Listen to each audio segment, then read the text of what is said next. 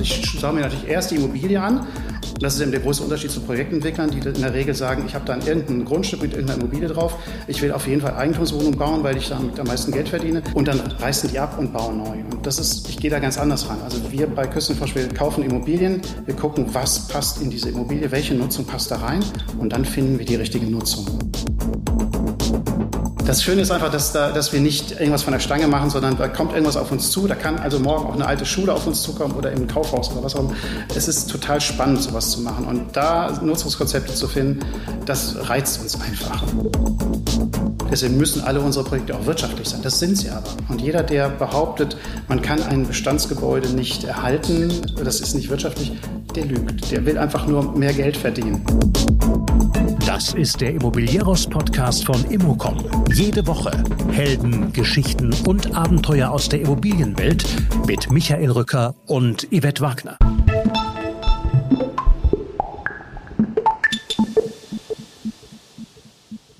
Jeder, der behauptet, man kann Bestandsgebäude nicht wirtschaftlich erhalten, der lügt. Das sagt Andreas Knapp. Mit seinem Unternehmen Küstin Frosch revitalisiert er außergewöhnliche Immobilien. So eine kurz vor dem Abriss stehende Kirche zu einem Kolumbarium. Oder ein Luftschutzbunker zu einem Kunst- und Kulturhaus mit Eigentumswohnung. Oder ein kleines Dorf in der Eifel zu einem Rückzugsort. Die Pipeline dieses etwas anderen Projektentwicklers ist voll. Oft gründet Andreas Knapp Betreiberfirmen, um seine Ideen langfristig am Markt zu etablieren. Wie er und sein Team trotz des hohen Aufwandes Rendite erwirtschaften, warum der Hobbyschlagzeuger nebenbei auch noch Logistiker ist, welche Entwicklungszeiten es für die außergewöhnlichen Projekte braucht, darüber spreche ich mit ihm. Bevor es losgeht, Immocom.com heißt die Adresse für Neuigkeiten in der Immobilienbranche. Einfach mal draufschauen und informieren. Und nun viel Spaß mit Andreas Knapp.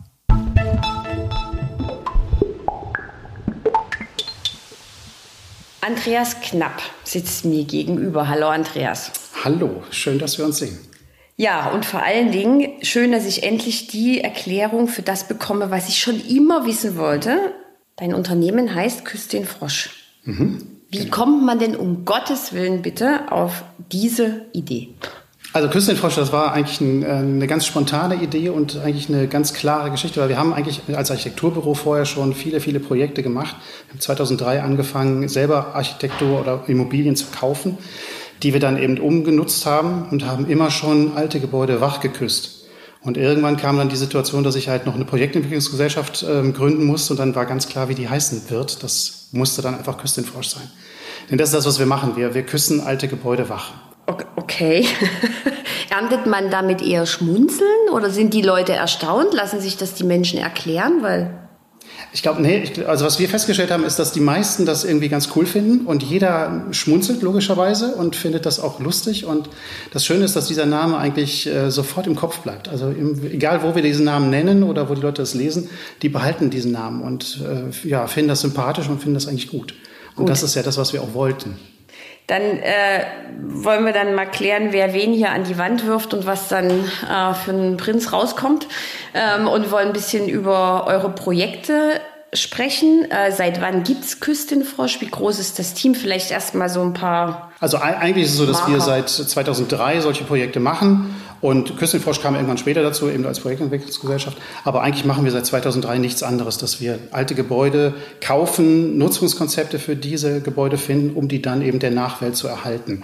Wenn wir eine Nutzung für ein Gebäude gefunden haben, dann schauen wir, gibt es jemanden, der das betreiben kann?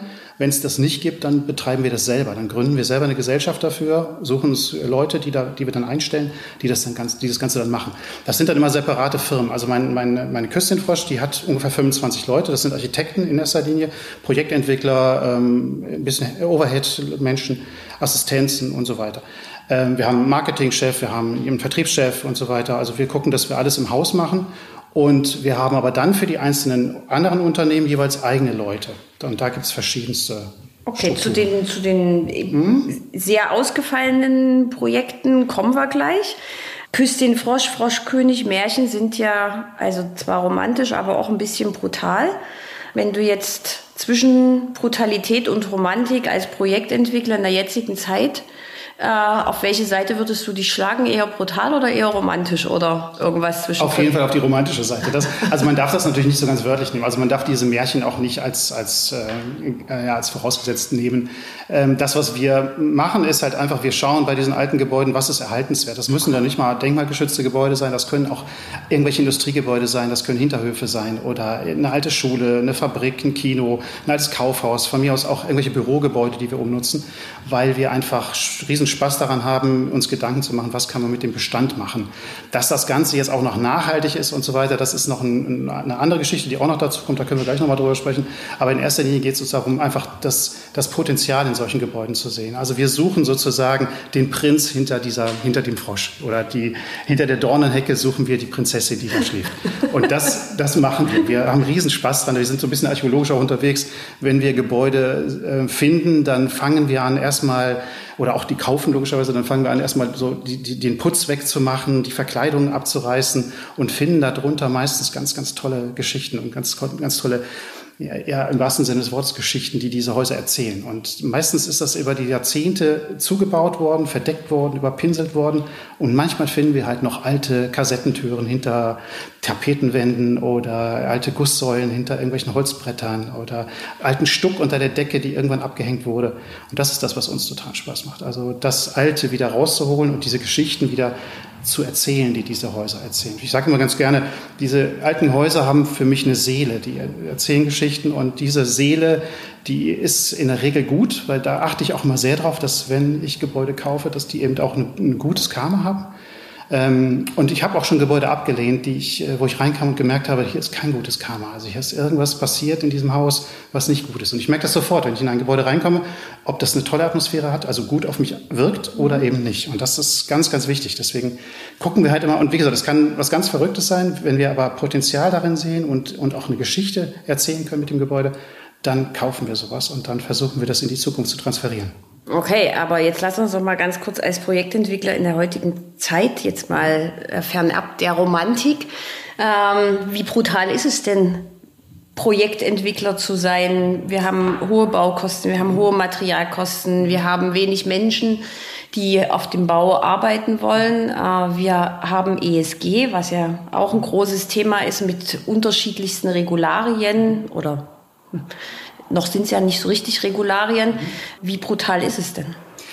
Also es hat sich schon verändert, das muss man sagen. Also erstmal war das in den letzten Jahren so, dass, dass die äh, Einkaufspreise für die Immobilien enorm in die Höhe geschossen sind. Das, das war schon echt merklich. Und das war auch verrückt, weil die Leute, je nach, je nach Markt, also wir sitzen hier in Düsseldorf hauptsächlich und Umgebung, aber in Düsseldorf ist natürlich ein sehr umkämpfter Markt und die Preise in Düsseldorf sind einfach explodiert in den letzten Jahren. Und das ist natürlich in Kombination mit den steigenden Baupreisen und mit der, mit der Problematik, dass die Zinsen jetzt auch noch gestiegen sind, schon echt ein Thema. Aber was wir schon immer gemacht haben und was wir auch nach wie vor tun, ist, wir versuchen halt sehr viel zu recyceln. Wir versuchen alte Dinge wieder einzubauen, die wir selber lagern.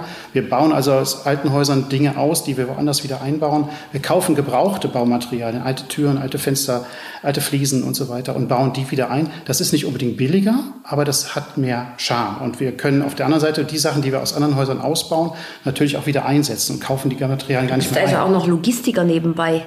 Ja, wir haben drei Läger voll mit alten Klamotten, mit alten Sachen, alten Baumaterialien. Das ist wirklich wahr. Und wir schauen halt immer wieder, was wir davon verwenden können und verwenden es halt auch gerne. Weil für uns hat einfach auch eine alte Türe einen ganz anderen Charme als eine nachgebaute neue Türe, die auf alt gemacht ist. Ne? So, dann lass uns jetzt aber mal ähm, da habe ich wirklich gestaunt bei mhm. diesem Projekt. Das heißt jetzt relativ unspektakulär Freies Kolumbarium Rheinkirche. Mhm. So, und äh, wenn man dann liest, was das ist, äh, wird es schon sehr, sehr spannend. Aber ich will das jetzt nicht erzählen, sondern dafür sitzen wir ja hier. Erzähl okay. du mal. Also vielleicht auch erstmal, also was ist es und wie bist du dahin gekommen? Und vor allen Dingen, was war da dein Karma? Also was hast du da gefühlt?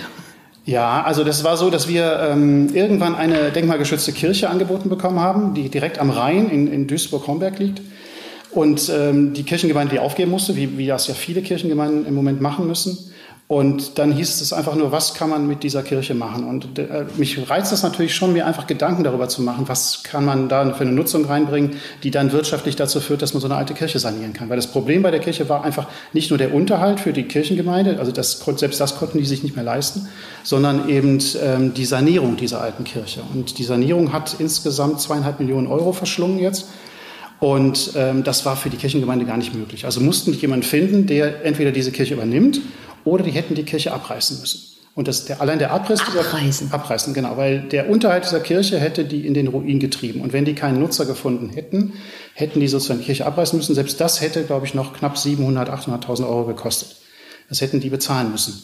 Und diese denkmalgeschützte Kirche wäre natürlich weg gewesen.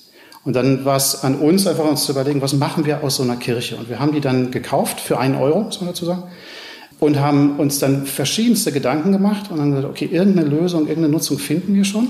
Und wir haben alles Mögliche durchgespielt. Wir hatten auch überlegt, da ein Restaurant natürlich reinzumachen und hätten das Abendmahl genannt oder irgendwie sowas. Hotel. Hotel, genau, Kletterkirche oder ähm, Coworking Space. Wir haben alles Mögliche durchgespielt, hatten aber ganz zu Anfang schon die Idee eigentlich eines Kolumbariums. Und Kolumbarium ist, für die, die das nicht wissen, ein, eine Grabeskirche, ein Ort, wo man Urnen beisetzt, in solchen Urnennischen, so nennt man das, also in, in einer Regalstruktur.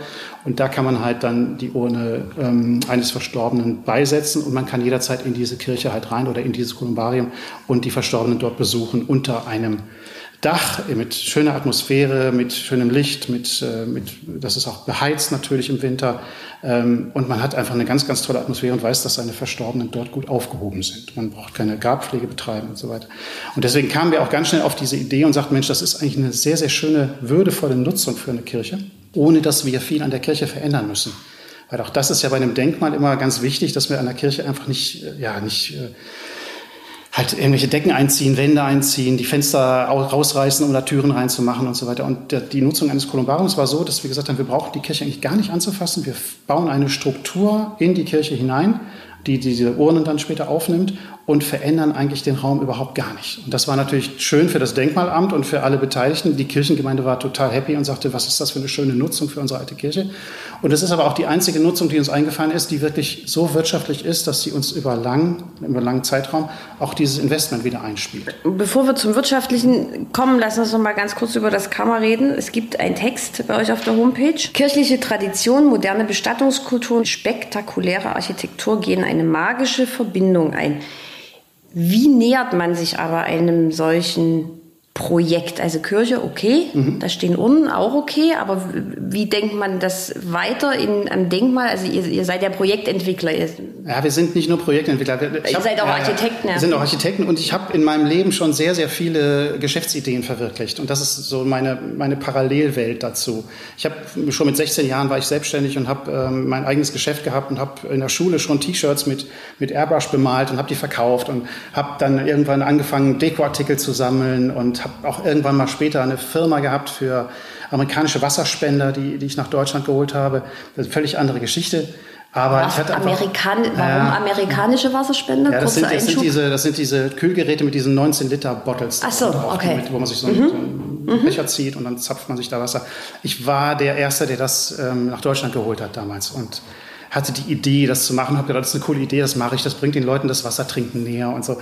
Und das lief halt sehr gut und das, die, die Firma habe ich 2000 verkauft ähm, und ähm, habe dann mit dem Geld sozusagen angefangen, schöne Objekte zu kaufen. Habe gesagt, jetzt mache ich das, was, was mir meistens Spaß macht, nämlich Architektur, Haltearchitektur und das Ganze kombinieren mit einer Geschäftsidee.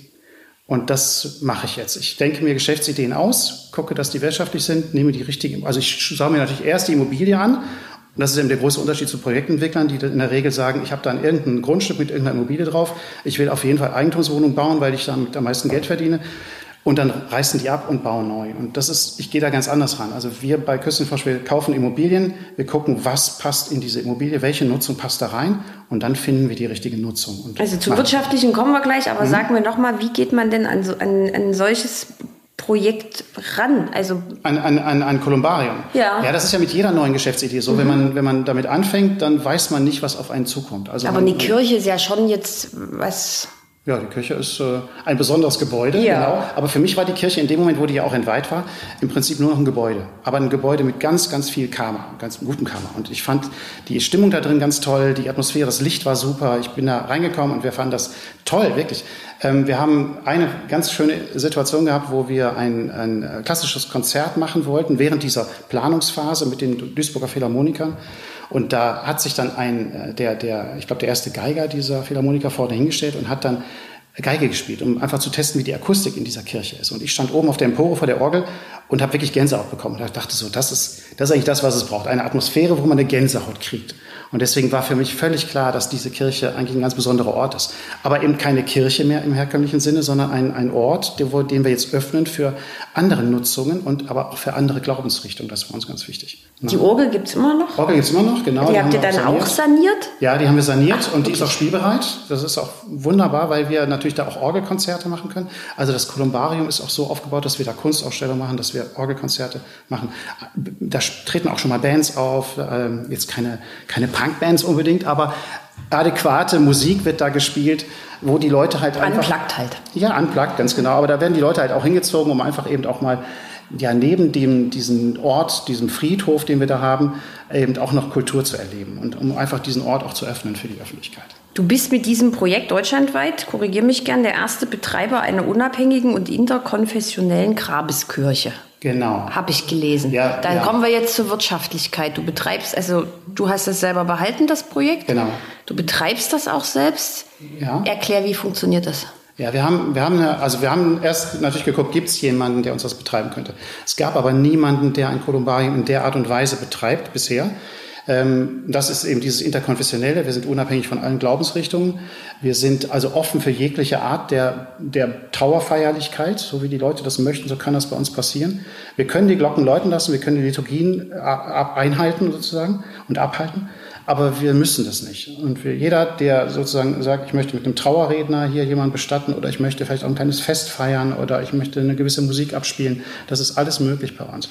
Und dadurch, dass wir keinen gefunden haben, der das so gemacht hat, haben wir gesagt, okay, dann gründen wir eine eigene Gesellschaft dafür, suchen uns einen Geschäftsführer, suchen uns ein bisschen Personal und die betreiben das in, in unserem Sinne, so wie ich mir das Ja, ausgedacht das habe. sagst du jetzt aber irgendwie so, da suchen wir uns mal einen Geschäftsführer, da suchen wir uns ein bisschen Personal. Ich meine, die laufen, also da kannst du ja nicht auf die Straße gehen und sagen, kommen Sie bitte mit. Natürlich nicht, nein, nein. Das war auch so. Also das, das hat sich so ergeben irgendwann. Wir haben natürlich irgendwann angefangen, dieses Kolumbarium zu planen und mussten uns natürlich erstmal damit beschäftigen, was für Genehmigungen brauchen wir. Man kann nicht einfach einen Friedhof aufmachen in Deutschland. Das Ja, eben. nicht. Also da gibt es ganz klare Regularien. Da mussten wir von der Bezirksregierung auch eine, eine Genehmigung bekommen. Das hat auch natürlich lang genug gedauert. Ähm, Und wir haben das aber alles durchgespielt, wie man das bei jeder neuen Geschäftsidee eigentlich machen muss. Man muss da, da Learning by Doing, man macht das, man fängt an und dann sieht man, was man alles tun muss. Und das haben wir getan. Und während dieser Zeit haben wir dann natürlich die entsprechenden Leute kennengelernt, wo wir gesagt haben, das sind eigentlich die richtigen, um die Geschäftsführung da zu machen, um dieses Kolumbarium zu leiten. Und die waren dann bei der Entstehung dieser ganzen Geschichte auch mit dabei. Wir haben natürlich auch die ganze Inneneinrichtung selbst geplant im eigenen Büro mit eigenen Mitarbeitern, haben alles ausprobiert, die ganze Technik entwickelt, die, die Beleuchtung natürlich äh, mitgestaltet. Also die, die gesamte Regalsystem, also diese Struktur, die wir da reingebaut haben, das sind 5000 laufende Meter Eichenholz, die wir da verbaut haben. Also es ist auch eine, eine tolle Optik, wenn man da reinkommt. Und man hat da eine ganz, ganz besondere Atmosphäre geschaffen, finde ich, wenn man jetzt reinkommt. Jetzt gibt es ja in Deutschland ganz viele ungenutzte Kirchen. Genau, ja. Viele Gemeinden würden sich freuen, wenn du vorbeikommen würdest. Ist das jetzt ein neuer Geschäftszweig, ein Franchise-Konzept? Das könnte es sein, ja, das könnte es wirklich sein, weil wenn wir haben jetzt im April geöffnet oder eröffnet und wir haben schon einige Bestattungen jetzt durchgeführt und auch viele Reservierungen natürlich bekommen von Menschen, die einfach sagen, ich möchte unbedingt wissen, wo ich nach meinem Tod bestattet werde und ich möchte das auch klären und auch regeln für meine Nachwelt, also für meine Angehörigen und deswegen reservieren die bei uns schon die Plätze und suchen sich die auch selber aus und sagen, da möchte ich gerne liegen und meine Frau soll direkt daneben oder für Wie viel, für wie viel Urnen ist denn da Platz? Insgesamt haben wir Platz für 6.500 Urnen da. Das heißt 3.500 Urnen in der Regalstruktur und jeweils 1000, Eu äh, 1000 Urnen ähm, in äh, Gemeinschaftsräumen. Wir haben drei Gemeinschaftsräume, wo die Urnen dann einfach nebeneinander stehen, was eigentlich auch ein ganz schöner Gedanke ist, haben wir uns überlegt. Weil dann hat nicht jeder sein einzelnes Fach, wo er da steht, sondern die stehen in einer Gemeinschaft. Alle sind zusammen. Genau. Wir haben gerade jetzt bei der Eröffnung gab es jemanden, der sagte, er hätte keine Kinder, hätte keine Verwandten, aber er möchte gerne ins Kolumbarium, weil er das so toll findet. Und er möchte gerne diesen Gemeinschaftsraum, damit er nicht alleine ist. Ja, ja Eigentlich okay. Liegt nah. Und Ja. was passiert, wenn dann wenn es keinen Platz mehr gibt, gibt es keinen mehr. Dann Na, das ist ja so, dass die, ähm, die Plätze werden ja für eine gewisse Zeit gebucht. Das Ah. heißt, Mindestruhezeit ist sozusagen zwölf Jahre. Und danach, man kann es jederzeit auch verlängern, man kann von Anfang an auch was ich, 20, 25 Jahre buchen. Aber zwölf Jahre ist die Mindestliegezeit, die Ruhezeit. Und danach wird die Asche, ähm, wenn die Menschen das, also wenn die Nachkommen oder das, die, die, ähm, die Familie Erben. sozusagen das nicht äh, verlängern möchte, dann ähm, wird die Asche genommen aus dem, aus dem Fach heraus und wird in den Garten der Gedanken gestreut. Wir haben also um die Kirche herum einen Garten angelegt, wo es dann ein Blumenfeld gibt und da gibt es eben einen Ort, wo diese Asche eingestreut wird. Und die das ist schon sehr romantisch, Oder? finde ich. Ja, das das ist, das, ne? ja, das finde ich Ja. schon sehr romantisch. Ähm, dann ist das jetzt die komplett falsche Überleitung zu einem anderen Projekt, was ich aber nichtsdestotrotz genauso spannend finde. Ein denkmalgeschützter Luftschutzbunker. Mhm. Erzähl mal ein bisschen was zu dem Projekt. Mal sehen, ob ich das am Ende auch romantisch finde. Ja, also der, okay, der Bunker war, ist auch ein ganz besonderes Projekt. Wie gesagt, jedes Projekt bei uns ist anders und jedes ist besonders. Ich glaube, das, ist merkt man jetzt schon. Also, Ja, das Schöne ist einfach, dass, da, dass wir nicht irgendwas von der Stange machen, sondern da kommt irgendwas auf uns zu. Da kann also morgen auch eine alte Schule auf uns zukommen oder im Kaufhaus oder was auch immer.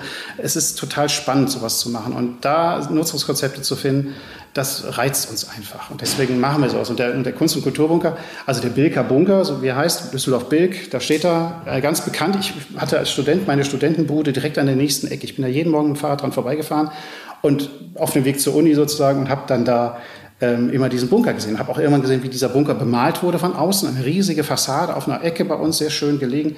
Und die wurde dann mit so einem, ja, mit so einem Kunstwerk bemalt von, von Düsseldorfer Street Art Künstlern. Und äh, irgendwann war das dann so, dass dieser Bunker von der BIMA, das ist die Bundesanstalt für Immobilienaufgaben, versteigert wurde. Und wir haben damals auch mitgeboten, haben aber den Zuschlag nicht bekommen, weil irgendjemand mehr geboten hatte. Und das war ein Projektentwickler hier aus Düsseldorf, der ähm, das natürlich, der den Bunker natürlich abreißen wollte und Eigentumswohnungen bauen wollte. Und dann hat sich eine Bürgerinitiative gebildet, die ist dagegen vorgegangen und hat den Bunker unter Denkmalschutz gestellt. Haben die auch wirklich geschafft innerhalb von kürzester Zeit, was ganz cool war. Und dann kam irgendwann dieser Projektentwickler auf mich zu und sagte, Mensch, Knapp, Sie machen doch so verrückte Sachen, haben Sie nicht eine Idee, was ich jetzt mit dem Bunker mache, weil jetzt steht er unter Denkmalschutz. Und dann habe ich gesagt, ja, ich habe eine Idee. Ich hatte ja von vor Anfang an auch schon eine Idee. Ähm, aber das können Sie nicht machen, weil dafür müssen Sie den Bunker stehen lassen und den nutzen. Und das ist nicht Ihr Geschäft. Verkaufen Sie mir den Bunker, ich mache was draus. Und dann hat er noch so ein bisschen rumgehadert, eine gewisse Zeit. Und irgendwann hat er mich dann angerufen und gesagt, komm, Herr Knapp, Sie können den Bunker haben. Ja? Und dann habe ich den ihm für einen ganz normalen Preis abgekauft und bin dann aber ganz, ganz schnell auch im Vorfeld schon mit der Bürgerinitiative natürlich in Kontakt gewesen. Und wir haben dann ganz schnell auch ein Bürgerfest gemacht, also ein Bunkerfest. Wir haben den Bunker also geöffnet und haben gesagt, so, wir laden alle Bürger ein, mal beim Bunker vorbeizuschauen. Wir gehen rein, wir zeigen euch den Bunker, weil die meisten waren ja noch nie in so einem Bunker drin. Und wir sammeln an, in diesem, auf diesem Fest Ideen, was die Bürger gerne hätten für Bilk, Düsseldorf-Bilk, da wo dieser Bunker steht. Und was die vielleicht für Ideen haben oder vielleicht für, für Anforderungen oder Wünsche für so einen Bunker, für so einen Stadtteilbunker. Und das war total spannend, weil wir haben, äh, wir haben so einen Foodtruck aufgebaut, ein bisschen was für die Kinder zu malen und so. Wir haben gedacht, na gut, wenn so 250 Leute kommen, dann ist das schon super. Dann haben wir schon mal ein bisschen Resonanz. Es kamen aber zweieinhalbtausend Menschen. Ja. Und das war, das hat uns auf der einen Seite natürlich total äh, geschockt erstmal im ersten Moment, obwohl das hat wunderbar funktioniert. Aber wir haben uns natürlich riesig gefreut, weil wir gemerkt haben, wie viel, wie viel Resonanz oder wie viel äh, Aufmerksamkeit so ein Bunker da hat. was war der verrückteste Vorschlag? Äh, oh, da waren ganz viele Sachen. Äh, wir hatten von Kino angefangen über irgendwelche, äh, natürlich Gruppenräume, Schlagzeuger waren ganz, ganz viele bei mir, die gesagt haben, Mensch, können wir da nicht, ein, ein, äh, können wir da nicht Räume haben, wo wir den, den Schülern hier aus Bilk Trommelunterricht geben? Und da ich selber Schlagzeuger bin, habe ich natürlich gesagt, super Idee, das nehme ich auf jeden Fall auf. Ne? Und es kam aber alles Mögliche. Also natürlich viele, viele Dinge, wo die sagt, ja, wir brauchen jetzt Raum für unsere Kulturgruppe oder für unsere Tanzgruppe oder was auch immer. Aber man hat gemerkt, dass ganz, ganz viele sich so, so Räume wünschen, die sie gemeinschaftlich nutzen können. Also viel war Kunst und Kultur, Ausstellungsflächen, solche Sachen. Und dann haben wir gedacht, okay, alles klar, diese Bürgerinitiative wollte auch gerne sowas. Und dann haben wir gedacht, gut, wenn wir jetzt einen Kunst- und Kulturbunker bauen wollen, wir haben zweieinhalbtausend Quadratmeter Fläche in diesem Bunker, die bisher nicht genutzt wurden, also seit dem Krieg, seit 45 im Prinzip, stillstanden oder leer standen. Und dann haben wir gesagt, wenn wir die öffnen für die Öffentlichkeit, dann können, haben wir ein Riesenpotenzial an, an Flächen, was wir da zur Verfügung stellen können. Ähm, und dann, wie finanzieren wir das Ganze, war die Frage. Und dann haben wir uns ganz einfach gedacht, wir bauen oben aufs Dach, das war ein Flachdach dort oben, bauen fünf äh, verrückte Wohnungen, die wir für einen entsprechenden Preis da oben verkaufen, weil die haben einen Blick über ganz Düsseldorf. Und mit dem Ertrag von diesen Wohnungen finanzieren wir den Kunst- und Kulturbunker. Okay. Und, und also äh, die Wohnungen sind verkauft? Ja, die Wohnungen die sind wir gerade im Verkauf. Also ja, noch kann man welche kaufen. Genau. Eine ist jetzt weg. Was nimmt man da so für einen Quadratmeter? Na, die liegen schon so im höheren Segment, sag ich mal. Mhm. Ne? Muss ich jetzt den Preis sagen? Ja. ja ich sag mal, die, die, die liegen so um die 15.000 Euro den Quadratmeter. Okay. Ja, das ist einfach so, weil alleine die Erschließung da oben hoch und das Aufbauen, alleine der Treppenturm und, die, und, die, und die, der Aufzug da oben hoch hat uns über eine Million gekostet. Die Baukosten da oben waren schon enorm. Und wir müssen natürlich auch ein bisschen was einspielen, was wir dann unten ausgeben. Also so, und was entsteht denn jetzt aber in dem eigentlichen Bunker. Genau, in dem eigentlichen Bunker machen wir, ähm, haben wir verschiedene Nutzungen. Also wir haben drei Etagen, die wir kommerziell nutzen. Da gibt es äh, die Idee des Vertical Farmings zum Beispiel, dass wir Indoor Farming machen. Da sind wir gerade noch mit der Stadt dran, ob wir da so ein Pilotprojekt machen. Ähm, dann haben wir ähm, Lagerräume, Abstellräume für die Wohnungen natürlich oben drauf. Wir haben mittlerweile auch ein paar Showrooms, die wir dort oben vermieten, professionell. Denn alle Mieteinnahmen, die aus dem Bunker generiert werden, die fließen sozusagen in einen Topf. Wir haben auch da eine Gesellschaft gegründet. Wir haben eine Geschäftsführerin eingestellt, drei Leute Personal. Und die betreiben sozusagen diesen Kunst- und Kulturbunker mit allem, was da dran hängt. Und alles Geld, was dieser Bunker erwirtschaftet, fließt in einen Topf. Das ist eine gemeinnützige GmbH. Und aus diesem Topf bezahlen wir sozusagen dieses Personal und die, die Unterhalt. also und wenn du sagst Kunst, Kultur, mhm. also heißt, da gibt es auch Ausstellungen drin, genau, da wird es genau. Konzerte drin geben, da sind genau. Gemeinschaftsräume für die Nachbarschaft. Ich kann das mal kurz er ja, erläutern, genau. was, wir, was ja. wir haben. Ich gehe mal von oben nach ja. unten. Also wir haben, wie gesagt, in der vierten Etage ähm, Lagerräume, Abstellräume, Technikräume und so weiter. Dann haben wir in der dritten Etage die, den Platz für Vertical Farming und für, für diese Showrooms. Dann haben wir in der zweiten Etage die, die Büros für die Kunst- und Kulturleute plus eine Fahrradgarage, die wir dort machen, wo eben dann auch eine Fahrradwerkstatt sein wird, wo man Fahrräder reparieren lassen kann, wo man sein Fahrrad aber auch abstellen kann.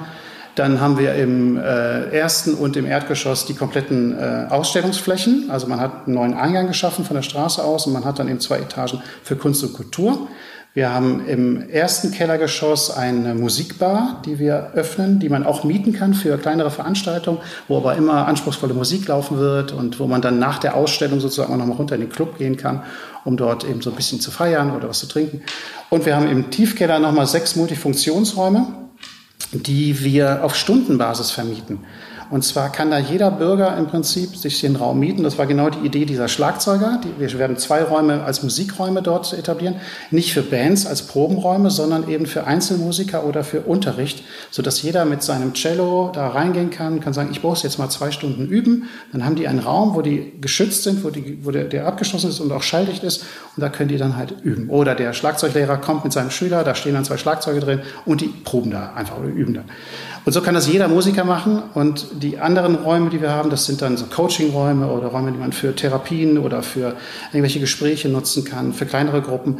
Und wir haben zwei Sporträume, die man dann eben für Personal Training nehmen kann, für irgendwelche Gymnastikgruppen, für Tanz, für Yoga, alles Mögliche. Und diese Räume werden eben stundenweise vermietet, damit möglichst viele Gruppen, viele Menschen diese Räume nutzen können. Und nicht eine Gruppe so einen Raum belegt für einmal die Woche oder den Rest der Woche steht der Raum leer, sondern dieser Raum wird wirklich stundenweise genutzt. Okay, jetzt hast du vorhin so in einem Halbsatz gesagt, dass da läuft anspruchsvolle Musik. Du bist Schlagzeuger. Was ist denn anspruchsvolle Musik? Na, es gibt, es gibt einen Menschen, den Tobias Rösken, der für uns diese Musikbar leiten wird. Und Tobias Rösken hat hier das Open Source Festival lange Jahre mitgemacht und äh, kennt sich wirklich ganz toll aus mit toller, tollen Bands, tollen Musik.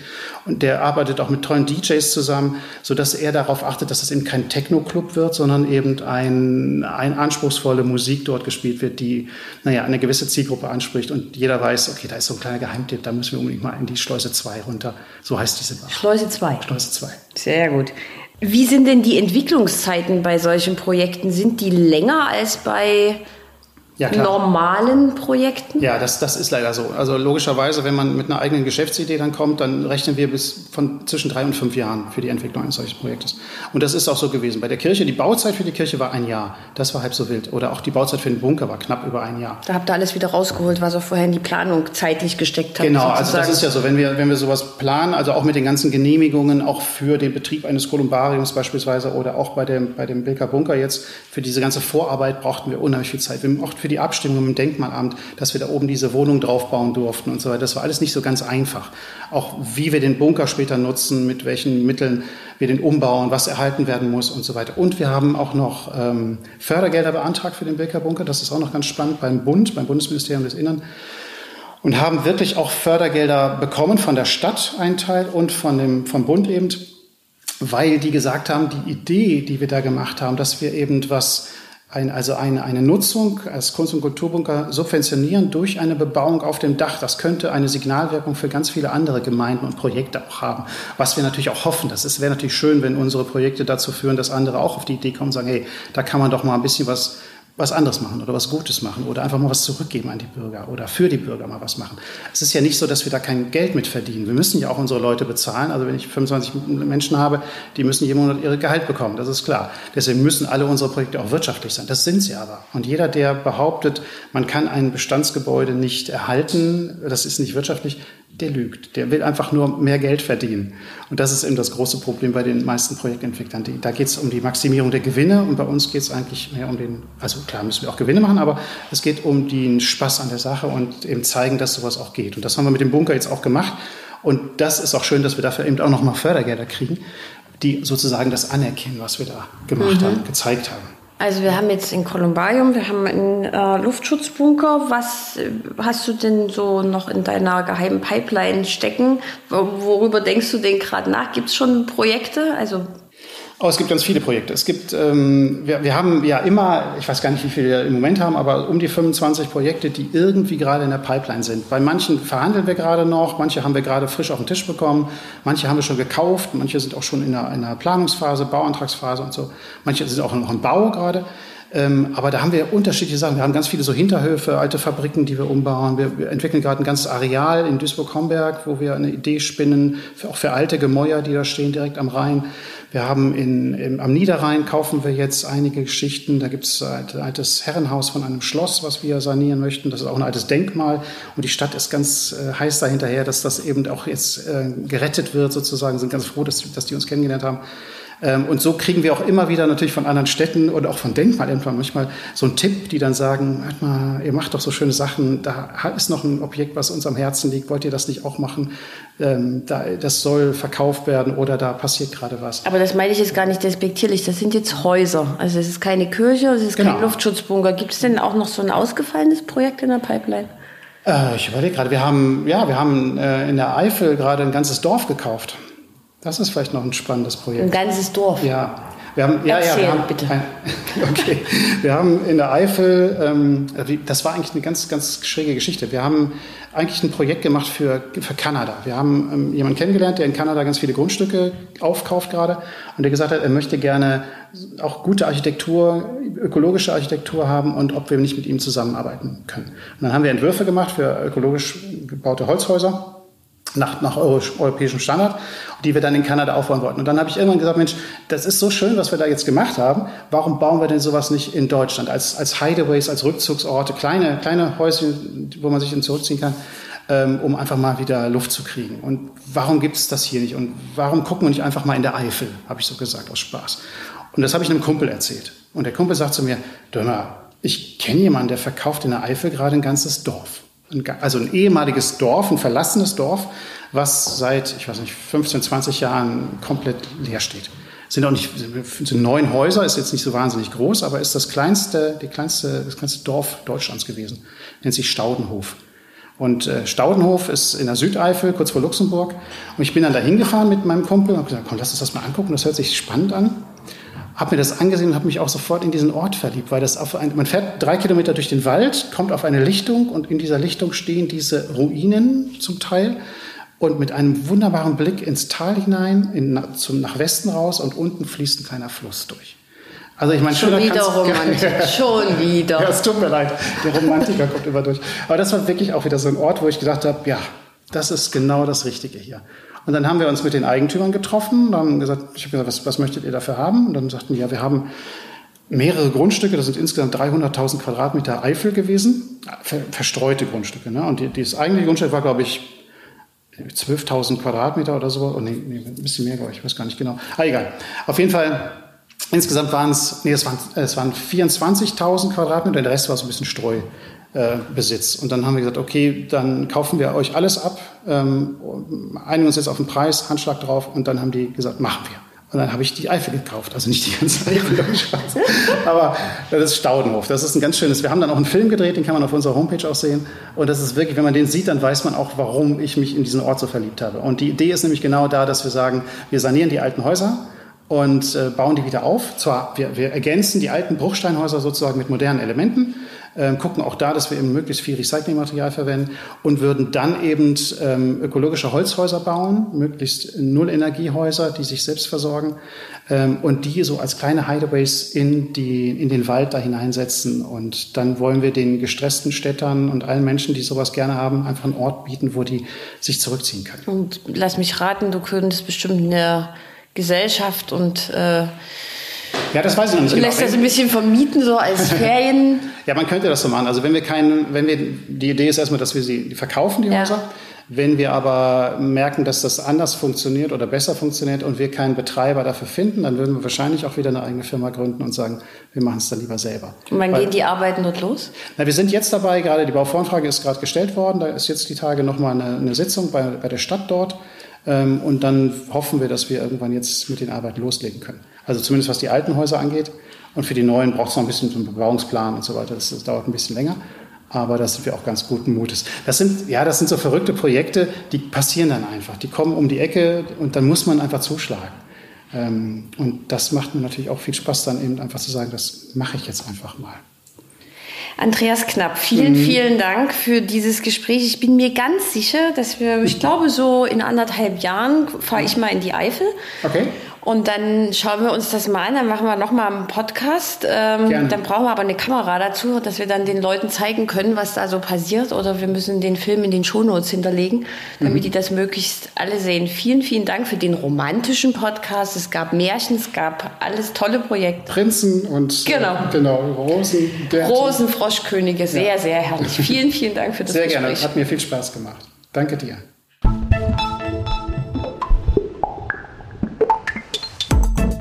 Das war der Immobilieros Podcast. Alle Folgen finden Sie unter www.immobilieros.de und überall dort, wo man Podcasts hören kann. Aktuelle News aus der Immobilienbranche gibt es unter www.immocom.com.